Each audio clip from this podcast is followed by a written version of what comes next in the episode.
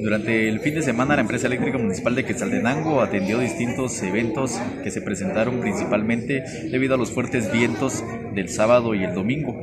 Durante estos días se vieron afectados algunos eh, sectores con la falta de energía eléctrica. Propiamente se atendió un problema en la quinta calle 14 Avenida Zona 3 donde se hizo una reparación de cruceta que dejó fuera el ramal Shela 4 durante eh, un par de horas.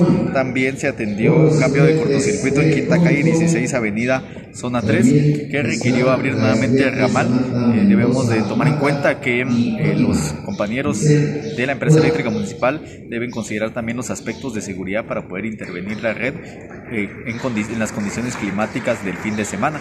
Por lo tanto, esto requirió un trabajo espaciado para que se pudieran establecer las condiciones correctas para poder intervenir. De igual manera, eh, durante la, la, noche se suscitó un incidente en 14 calle y 25 avenida de la zona 3, en donde un vehículo chocó contra un poste del servicio de energía eléctrica, provocando también corte del fluido de energía eléctrica en algunos sectores de la zona 3.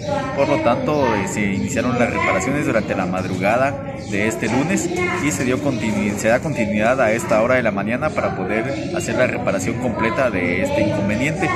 Le hacemos el llamado a las personas y a considerar y tomar en cuenta estos aspectos y también su comprensión debido a que los incidentes son ajenos a la empresa eléctrica municipal, pero se les da atención eh, de manera inmediata. Lamentable esto también ha afectado el servicio de agua para algunas zonas efectivamente a que esto ha provocado que algunas eh, zonas eh, por eh, la variación en el voltaje en el tanque San Isidro se queden sin el servicio de energía eléctrica, principalmente sectores de la zona 1, 2, 4, 6 y 7. Por lo tanto, se, se está restableciendo ya el servicio de energía eléctrica y cuando se pueda y restablecer por completo, también se restablecerá progresivamente el servicio de agua potable. Esperamos que durante la tarde ya el fluido sea normal.